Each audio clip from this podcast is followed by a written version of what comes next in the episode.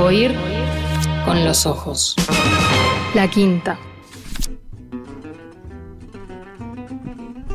Nicolás Albarte es poeta y es narrador.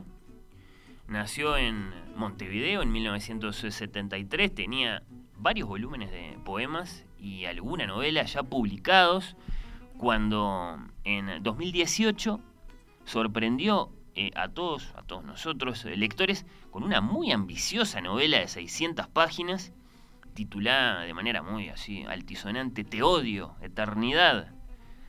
Una novela en la que conocemos, escuchen esto, un museo del accidente. Un museo del accidente, un concepto realmente cautivador, me parece, creado por Nicolás, ¿no? Sus eh, poemas y su narrativa primero sugieren, después confirman que Nicolás lee mucho. Lee realmente muchísimo, lee novelas, lee poemas, lee filosofía, lee sobre historia y teoría del arte, quién sabe cuántas cosas más lee. En 2021, Editorial Planeta, a través de su prestigioso sello Tusquets, publicó una nueva novela de Nicolás Albarte. Esta se titula Amantísima con esta novela. En 2019 había ganado Nicolás el Premio Nacional de Literatura concedido por el MEC en la categoría narrativa inédita. Hoy la invitación es conocer a Nicolás Alberte como lector, como escritor, como creador. Nicolás, bienvenido a Oír con los Ojos. ¿Cómo andás? Hola, muchas gracias por, la invitación y por la presentación. Bueno, encantado de, recibirte, de, conocerte. Bueno, nos estamos comunicando a través de una videollamada, Nicolás, y ya mismo estoy curioseando un poco, te veo ahí al lado de tu biblioteca, pero contame con un poco más de contexto. ¿Dónde estás? Estoy, eh, vamos a decir, en las inmediaciones de La Pedrera, de Rocha, San Sebastián de La Pedrera. Es un poquito antes de, llegar a La Pedrera. Y, y terminá de ubicarme, ¿qué tan lejos de la costa? Y de la costa estoy, vamos a decir, como un kilómetro. Estoy casi, casi sobre la ruta 10. Bien, bien. ¿Y ese, ese, es tu lugar en el mundo? ¿Estás ahí, eh, digamos, puntualmente? ¿Qué me decís? Yo vivo acá hace, mm, hace, hace más de seis, voy para siete años este, que vivo acá. He vivido en otros lugares, pero cuando, cuando, cuando precisamente este, te la hago larga la respuesta. No, dale, contame, por favor. De, escribir esa, esa novela que vos mencionaste, tan larga y ambiciosa, me di cuenta de que tenía que, que, que tener más tiempo para escribirla y entonces abandoné, digamos, eh, el trabajo de ocho horas que yo hacía en otro lado y, uh. decidí venirme acá con, con, mi familia, decidimos en conjunto y, nada, y entonces... Eh, desde ese momento vivo acá, vivimos acá. Mirá vos, así que te fuiste a vivir a Rocha eh, para escribir una novela de 600 páginas. Qué linda historia, así como la contaste me encantó. Bueno, bueno, bueno. Eh, Nicolás, eh, yo decía, ¿no? te queremos conocer porque en definitiva, bueno, ni que hablar que es la primera entrevista que, que te hacemos, pero te quiero preguntar entonces, primero por el nombre de Nicolás Albarte, ¿no? En la literatura uruguaya contemporánea. Eh, ¿Sentís que hay una desproporción entre, entre el tamaño y, los méritos que son innegables de, tu obra y la, y la visibilidad de tu nombre como autor? ¿Lo sentís eso vos? No, no sé, nunca me lo había planteado eh, eso. Es cierto que, que Te odio eternidad, Te odio eternidad es, una novela que pasó un poco desapercibida. Ahí va, este, y el año pasado incluso eh, el segundo premio ahí en el MEC, detrás de, Mil de Fiebre nada menos, este, eh, de, obra édita, pero igualmente no, no, ha tenido como, como una, una, recepción, o sea, nada, eso, pasó medio desapercibida. Eh, luego la, poesía que la poesía casi siempre pasa desapercibida. ¿no? Sí, está, eso eh, ponele que no, llama tanto la atención, ¿no? Mientras fuiste poeta, bueno, hasta eras un poeta, pero con un libro como, como Te odio de eternidad, sí, eh, pienso que, la atención que recibiste capaz que te, que te parece, sí, llamativamente baja. Y en ese caso, ¿a qué lo, a qué lo atribuirías? Yo lo atribuyo a que es un libro muy, muy largo para ser el primer libro de así editado. No es, no es mi primera novela, editada, pero, pero sí que da, es la primera que, que tuvo una, bueno, que la editó Planeta, nada menos, ¿no? La primera se llamaba precisamente Ópera Prima, ¿no, Nicolás? La primera se llamaba Ópera Prima mm, eh, y, era, era sobre, sobre María Calas. Yo sé que vos sos este, melómano y, sabrás. Eh, era sobre, un poco sobre María Calas. Eh, esa pasó más desapercibida todavía. este, pero, pero mm, sí, no sé. Yo creo que es, es eso, que es muy larga y, no, se leyó, salvo algunas personas que la leyeron, este, sí que le, pusieron, le prestaron atención. Eh, y además es una novela un poco densa en el sentido de que tiene como mucha, eh, mucha vamos a decir, mucha teoría del arte, ¿no? O sea, yo, quería hacer una novela que, sobre el arte, sobre el estado del, arte contemporáneo, ¿no? Porque me parece que es, es muy, muy útil para ver el estado de nuestra sociedad, siempre el arte, sobre todo las artes plásticas, que son como más inmediatos. Y, nada, y, y, y, tiene una densidad que de repente hmm. algún lector lo repele quizás. Y entonces, claro, capaz que no, no era el libro para salir a para salir a hablar tanto, decís vos, bueno, igual no sé, ¿eh? capaz que te lo peleo eso de que es densa en el sentido de que si bien entiendo eh, la carga que tiene, de, teoría y de, y, de, un lenguaje que puede ser sí desafiante para el lector. Eh, no, no, no, no sé si es densa en el sentido de que, de, que se lee, digamos, mm, con, con, con, mucha gravitación, yo qué sé, eh, uno, uno está en el libro y no se siente eh, pesado, yo qué sé, bueno, es porque todo el tiempo estás reflexionando, y decía el autor, ¿no? Las voces del libro. así que no sé, no sé, no sé. bueno, si, tenemos claro a qué atribuir, Sí. ¿Qué decía, perdón? Me gusta que lo cuestiones eso. Yo también ah, siento lo mismo, pero buscando una explicación eh, eh, podía ser esa. Sé que te has encontrado eh, con, lo mencionaste, con, con, Juan Andrés Ferreira, el autor de, Mil de Fiore. Le dijiste, che, me eclipsaste. Ah, sí. Bueno, aparte fue muy curioso porque yo, la, novela mía, eh, hay, un, hay, un, escritor que yo admiro mucho y que es amigo, que es Roberto Aprato, eh, y, yo le, y yo le pedí que, me, que la presentara, Te odio eternidad. Y me dice, después de la presentación, unos días después, me dice, increíblemente, ahora voy a presentar otra novela que también tiene como 600 y pico de páginas, este, está buenísima, y fue, fue, fue, una casualidad muy grande que esas dos, esas dos novelas, que no es lo más normal en Uruguay que se publiquen libros este, de tantas páginas, hayan salido con un par de meses de, diferencia, ¿no? Sí, bueno, de la de Juan Andrés sabemos que, él la intentó editar varias veces sin suerte hasta que finalmente, bueno, eh, apareció. Sabemos que, el manuscrito, por así llamarlo, el, original era, digamos, todavía más extenso que, que 600 y pico de páginas. En el caso de Te odio eternidad, ¿cuánto, llegó a tener el, el original? Para, para, después llegar a estas 600 páginas. No me vas a decir que te salió así redondita. Yo soy, yo soy una persona muy metódica, la verdad, para escribir. Y, ¿Me escuchás? Sí, sí, perfecto. Ah, yo soy una persona muy metódica y por lo tanto me organizo mucho para escribir. Eh, y pienso mucho qué voy a escribir antes de escribirlo. Y si no sería imposible una novela como Te eternidad, que tiene tantos personajes y, mundos eh, ficcionales, eh, incluso edificios que yo tuve que crear e incluso diseñar y dibujar. Entonces, como me armo mucho el, esquema, me armo, me armo muchos documentos de, imágenes, de los personajes, todo. Luego, cuando finalmente, me, o sea, ese proceso de preparación de, la escritura me lleva tal vez más tiempo, no, tal vez no, me lleva más tiempo que la escritura misma, ¿no? Y cuando me siento a escribir, lo hago eh, de manera como, casi como un, un oficinista, ¿no? O sea, voy y hago lo que tengo que hacer. Por, supuesto que después cuando uno se sienta a escribir, y esto de hecho lo comentaba con, Juan Andrés precisamente, Ferreira, eh, que uno se pone a escribir de repente sin tener ganas y porque se obliga, ¿no? Y, de repente en un momento, a las dos horas de estar escribiendo, ocurre la magia, es inevitable. De repente vos estás ahí y, pasa algo en donde un personaje se sale de, su, de todo el esquema que vos tenías o hace algo que vos no tenías pensado que iba a hacer. Lo digo esto porque uno puede planificar un montón de cosas, pero después eh, los personajes a veces eh, hacen lo que quieren. pero yo no, descarté tantas páginas como, como Juan Andrés, o sea, capaz 30, 50 páginas más en, Word, en Word, ¿no? Pero, pero como tenía todo como muy estructurado, ¿no?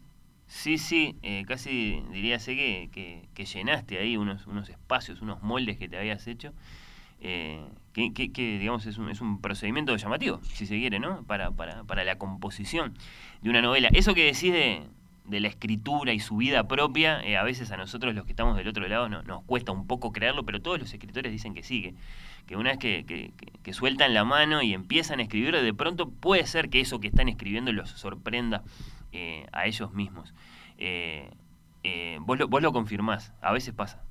Eh, eh, de hecho, por ejemplo, en Teoría de Eternidad, mi, idea era que el personaje principal, que es este uruguayo que uruguayo austríaco que, trabaja en el museo, en la creación del museo, estaba enamorado de una chica y, finalmente tiene incluso un encuentro con ella, papá, y, pero después de repente él conoció a otra persona estando en, en, Qatar, donde, en Doha, donde, se, donde, donde es el museo, y, para mí eso no estaba previsto y, fue un flechazo, digamos, del personaje y que terminó, como te imaginarás, cambiándolo todo. Y eso pasó entre vos y la pantalla, nada más. No es que pasó algo en tu vida que, te hizo cambiar el plano original, no, pasó entre vos y la escritura. No, no, yo siempre estuve enamorado de la misma persona, a mí no me pasó. Pero, pero a él sí, pasó así. De repente un personaje que era completamente secundario, el de esta mujer, este, Gara Belvin, que se llama, que es, una, es, este, de Ceilán. Eh, eh, eh, es un personaje secundario y hasta un poco desagradable. El, tipo le, fue encontrando la vuelta y, se enamoró y terminó con ella. Bueno, ya, ya, ya te voy a hacer volver a ese libro y, después vamos a visitar el, nuevo también. Pero contanos, por favor, y sobre todo ahora que te veo ahí con, con tu biblioteca, y me parece una pregunta fundamental para conocer a un escritor. Eh, ¿cómo, te hiciste como lector? ¿Cuál ha sido hasta ahora, eh, si podés contarlo brevemente, tu, recorrido como lector? Eh, yo lo mi padre es profesor de literatura y por lo tanto tuve la, enorme fortuna de tener en mi casa desde niño una biblioteca muy buena ¿no? y, abundante. No como ahora que los niños este, tienen libros de, de niños, no había tantos libros de niños pero, pero sí que leí muchas, muchas cosas que de repente quizás no eran para mi edad, eh, curioseando en la, en la biblioteca de, mis padres, mucha poesía. ¿Dónde creciste, em, este, Nicolás? Mi barrio es Malvin. Eh, o sea, nos mudamos, pero, pero yo si tengo que decir dónde, dónde viví, dónde nací, dónde me formé es en Malvin. Bien. bueno, y ahí, eh, ahí estaba esa biblioteca entonces. Claro, y a partir de ahí, sí, después lo que todos pienso, los, los bueno, yo qué sé, mi, padre me leía, eso, Quiroga, obviamente, eh, Salgari, eh, Verne, todos, todos esos libros que, los lectores eh, jóvenes y, adolescentes leen. Pero después yo, por ejemplo, a mí me encantaba un libro de Vallejo, que, tenía mi padre un libro muy particular, y yo lo leía mucho, aunque no entendía absolutamente nada. César, el poeta. De, de César Vallejo. Este, y, fue un libro que desde los 11, 12 años me, marcó mucho. Es una edad que no es para leer a Vallejo, obviamente, ¿no? Hmm. Eh, pero, pero para mí fue muy importante. Pero bueno, eso, eso porque, porque yo curioseaba, ¿no? Ahí en esa, en esa biblioteca. Eh, y después, eh, obviamente, en la juventud Cortázar, ¿no? Sé que, que sos un, fan de Cortázar y, ¿quién, no lo, quién no lo ha sido alguna vez, ¿no? O sea, yo era, yo era un enfermo de Cortázar. Este, y, para mí fue, fue muy importante, Borges, en fin. Creo que es un poco lo que todos, esa educación que, más o menos todos pasamos en la formación, los, los, los que nos gusta leer.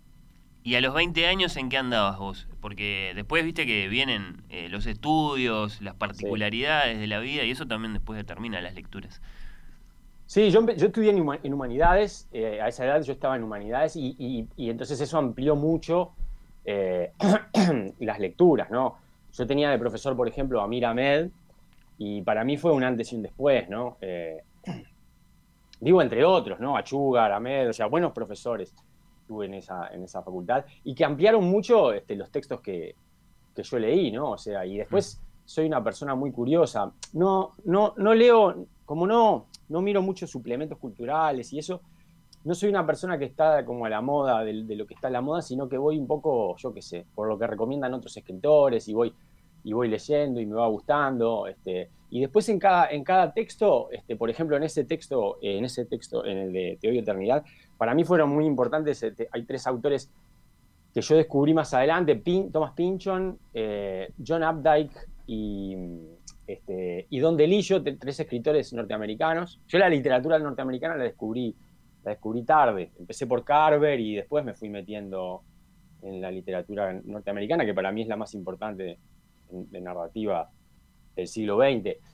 Eh, y, esos escritores de Lillo, eh, Pinchon y, Updike, eh, no, son escritores que en el momento en que yo los descubrí estuvieran, digamos, hubieran sacado una novela, nada, sino que uno me fue llevando hacia el otro. ¿no? Creo que fue Foster Wallace el que me llevó a Pinchon y después a Delillo también. Elvio Gandolfo me llevó a Foster Wallace, este, porque recuerdo haber leído como un artículo eh, sobre la, niña del pelo curioso eh, o raro, eh, y, inmediatamente comprarlo porque me cautivó y después leer a, Foster Wallace para mí fue todo un descubrimiento. Este, Sí, difícil discutir de eso, ¿no? De que las letras americanas son las más importantes del, del, siglo XX, porque bueno, sí, ahí está la generación perdida primero, de Sherwood Anderson para acá, con Faulkner y con Hemingway y con Scott Fitzgerald, y después vienen todos estos otros monstruos que, que vos nombraste, más, más tantos otros que pueden ser Jonathan France, ¿no? Oh. Eh, Muro, bueno, no sé. Eh, es cierto, es difícil, porque vamos a suponer que alguien tuviera ganas de, pelear, de, pelearse contigo, no, las mm. letras americanas, ¿y qué te va a decir? Y capaz que las italianas, las italianas fueron fuertes, pero a ese nivel, eh, Además tenés desde un Salinger hasta, un, hasta, un, hasta un Pinchon eh, Norman Mailer, este, eh, Capote, este, en fin, es una cosa inagotable. Vos vas viendo ahí. Bellow, Bellow es un escritor que para mí es clave y que no es muy leído. Eh, para mí Bellow es, es realmente es, una cosa brutal. Incluso Nabokov, si uno lo piensa, es un escritor un poco, un poco, norteamericano, ¿no? Absolutamente. Este, entonces esos años 60, este, Chiver, eh, Carver, yo qué sé, es una cosa infernal. Ford. Eh, Para no hablar de los de los poetas, ¿no? Que también los tuvo Estados Unidos en el siglo XX con, Robert Frost, con Carl Sandburg, un montón. Claro, la, poesía norteamericana del siglo XX, a partir sobre todo de los de los beats, de los beatniks, este, es, marca la poesía en América, sin duda, y no sé, porque no conozco tanto en otras partes del mundo. Quizás en España menos para hablar de poesía en español, pero en América sin duda es una poesía importantísima que, nos viene a través de los nicaragüenses, de Cardenal, y nos llega a través de, de, otros poetas, viene bajando del norte, pero es fundamental para cualquier poeta este, latinoamericano. Nicolás, ¿cómo llegas a crear un museo del accidente? A ver, ¿cómo se te ocurrió esa idea? Eh, yo estaba leyendo, hablando de poetas, soy, soy, muy amigo de Eduardo Milán, que es un poeta uruguayo muy importante que vive en México, y él, me dijo, tenés que leer a Virilio. Este, y, bueno, leí a Virilio. Y Virilio, que es un... Paul Virilio. Paul Virilio, que era un, pensador, eh, era, murió justamente cuando el año en que se editó Te eternidad, este, era, era eh, eh, decía, leí ese concepto en un reportaje que, que, que él decía que había que crear un museo del accidente porque los tiempos, digamos, se, iba tan, tan rápido, el capitalismo avanzaba tan rápido con las nuevas tecnologías y todo se multiplicaba a una velocidad tan grande que eh, teníamos que crear un museo del accidente para darnos cuenta de la, de la, importancia que iba a tener el accidente y aparte de él pensando en un accidente final, ¿no? en un accidente donde, donde se destruye todo. Y yo cuando leí ese concepto del museo del accidente, dije, ¡puah! Esto es, él incluso, porque él hablaba y decía, nunca conseguí los capitales para hacerlo. Y yo pensé, yo lo puedo hacer. Este, no necesito capitales. La palabra escrita. Exacto, después conseguí capitales, porque eh, eh, eh, vos que leíste el libro, digo, los personajes buscan capitales, finalmente son capitales del petróleo, y por eso el museo se instala en Doha. Pero bueno, todo eso yo lo tuve que, que, imaginar. Me hubiera encantado que Virilio se enterara del, del museo, a ver qué le parecía es que era una idea para una novela, ¿no? Para un cuento fantástico o algo así, o para un falso ensayo, una cosa así. Sí. Eso pasa mucho con los pensadores de nuestro tiempo. Eh, para mí es, clave, para mí. Yo leo muchos este, eh, pensadores, filósofos, y siempre me inspiran. Y, en este caso, este, sí, era una idea tan, tan em, germinal, vamos a decir, que era muy difícil de abarcarla. Y, es lo que te decía antes, la, encaré por diversos lugares, pensé mucho antes de ponerme a escribir cómo la iba a hacer. Y, finalmente salió lo que salió. Y Nicolás, ¿qué le decís al que está escuchando ahora esto? Dice, un museo del accidente, pero ¿cómo, cómo, cómo, cómo se preserva un accidente? Sí, lo que pasa que justamente una de las cosas, por ejemplo, una de las propuestas era, era la de la de Crash, ¿no? La novela de un poco de, de Ballard, la, la, película de, de, Cronenberg, la, de los choques, ¿no? Que son un poco unos artistas que hacen choques. Esa era una, cosa. Hmm. Yo me pareció que tenía que hacer una cosa más conceptual y, y entonces lo que, lo que me pareció era que eh, eh, eran grupos de artistas que creaban obras representativas de, accidentes que eran muy simbólicos, este, como puede ser, yo qué sé, podría ser el Titanic, o podría ser el accidente de Ayrton Senna, o podría ser decir, accidentes de ese estilo. Una de las obras principales del museo, obviamente, es, el, accidente de Chernóbil, ¿no? Este, y, e, ese estilo de accidentes son los que recoge el museo, pero siempre, pero no en una reproducción del accidente en sí, sino en una obra que lo, que lo, potencia, digamos, lo resignifica, lo, lo, vuelve un símbolo.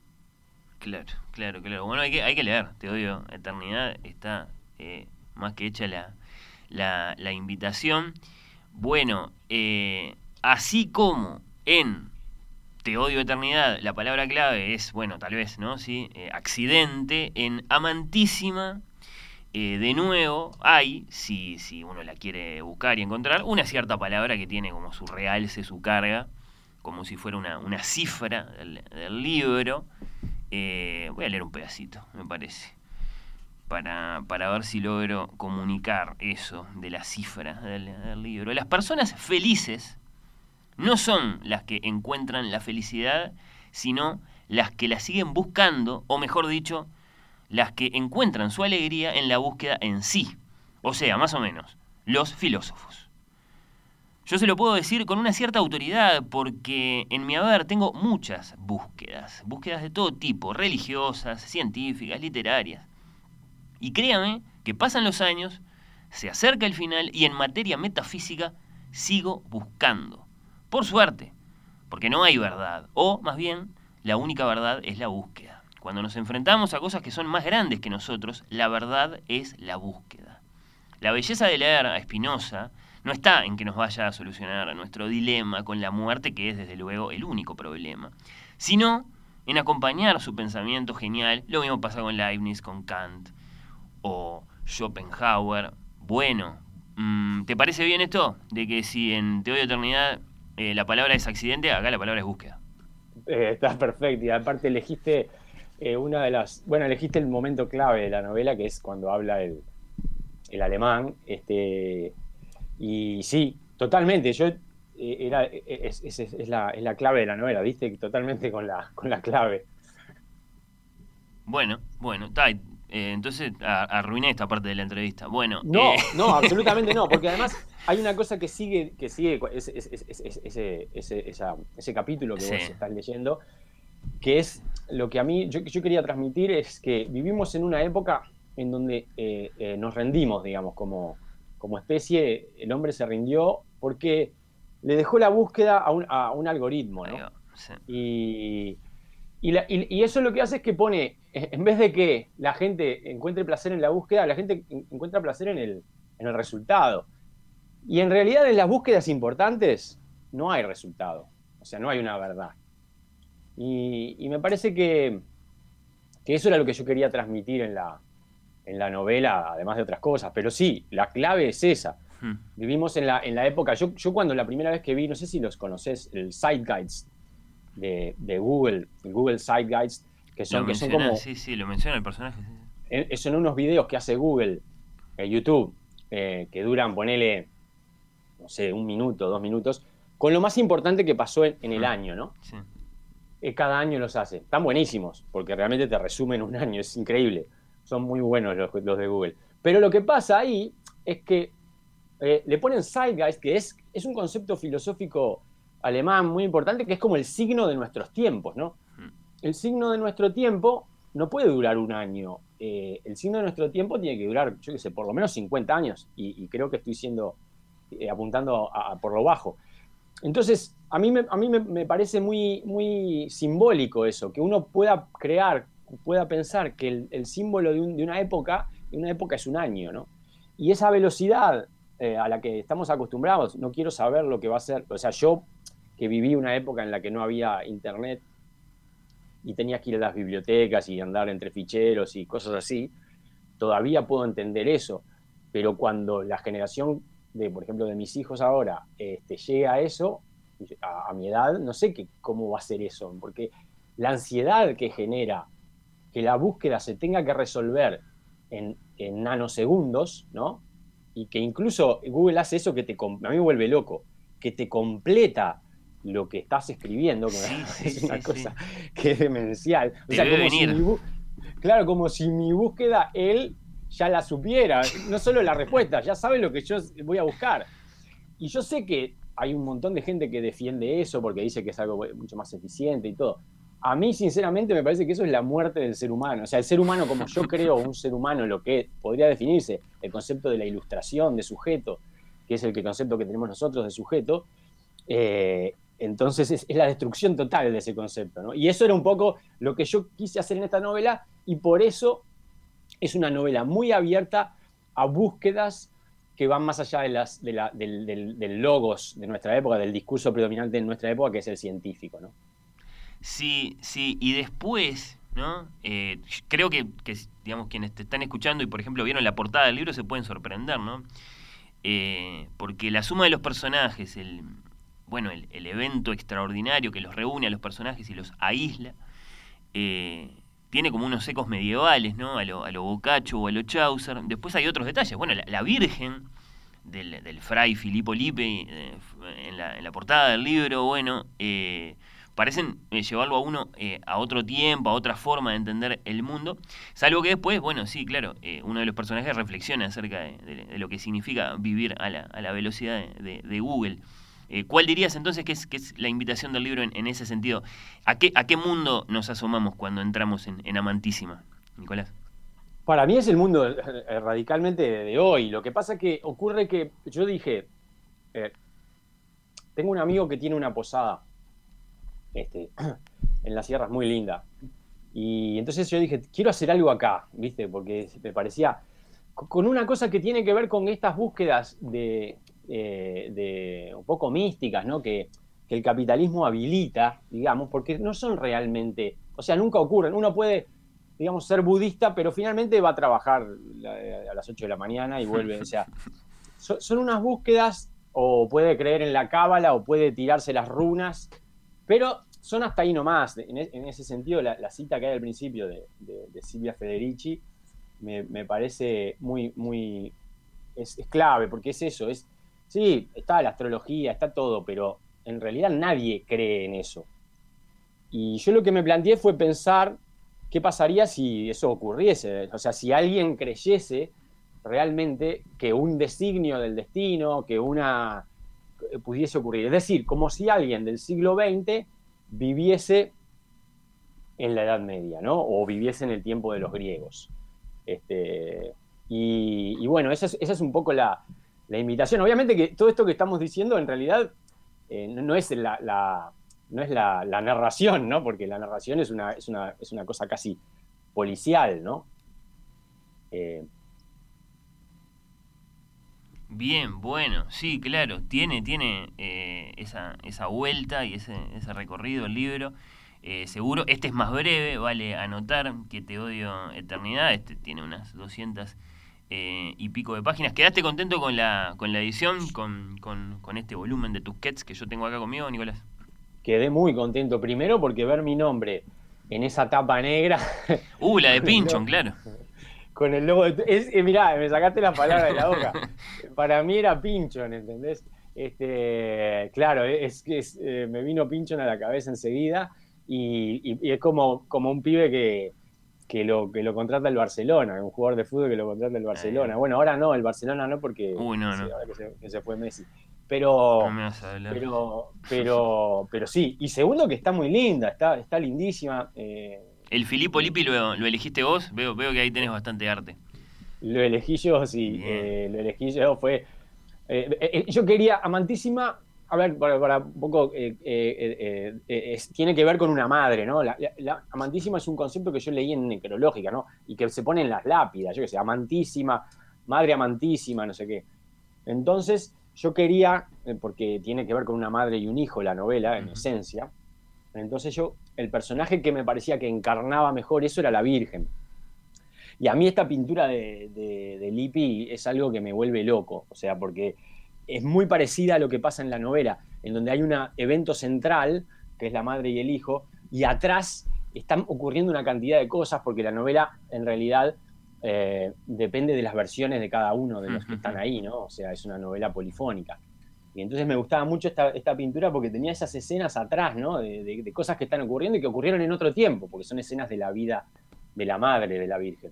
Bueno. Amantísima había sido en 2019, es, bueno, Premio Nacional de Literatura de Uruguay en categoría narrativa in- inédita. Esa, esa eh, distinción eh, la lleva consigo ahora que es édita, ahora que la tenemos con el sello de Tusquets en este precioso eh, volumen que después acaso podemos eh, regalar. Eh, Nicolás está, está en Rocha, pero le podemos pedir que nos dicte una dedicatoria. Por ejemplo, Nicolás o Alvar... ¿eh? O se las puedo mandar por correo si quieren. Ahí va. Eh, no, no faltará mucho para el momento en que cuando hagamos entrevistas así a, a distancia tengamos el, el- el- el robot con, con la manito, que, que no me acuerdo Sí. qué escritor famoso tenía, si JK Rowling o quién, para firmar a distancia. Eh, eh, pero bueno. eh, No sabía. eh, por ahora eh, nos, nos, nos mandás una dedicatoria y listo. Nicolás Albarte, escritor uruguayo, fue un placer eh, empezar a conocerte este, con, un- con- con- con estos poquitos minutos eh, que teníamos para, para conversar mm, sobre libros. En serio, fue un placer. Muchas gracias eh, por estar ahí. Muchas gracias. Para mí, para mí también fue un, un placer enorme porque no son muchas las oportunidades que uno tiene de hablar de, de literatura con, con- con gente que sabe de literatura. Así Bueno, que, eh, encantado. hasta cualquier momento. Un abrazo. Chao.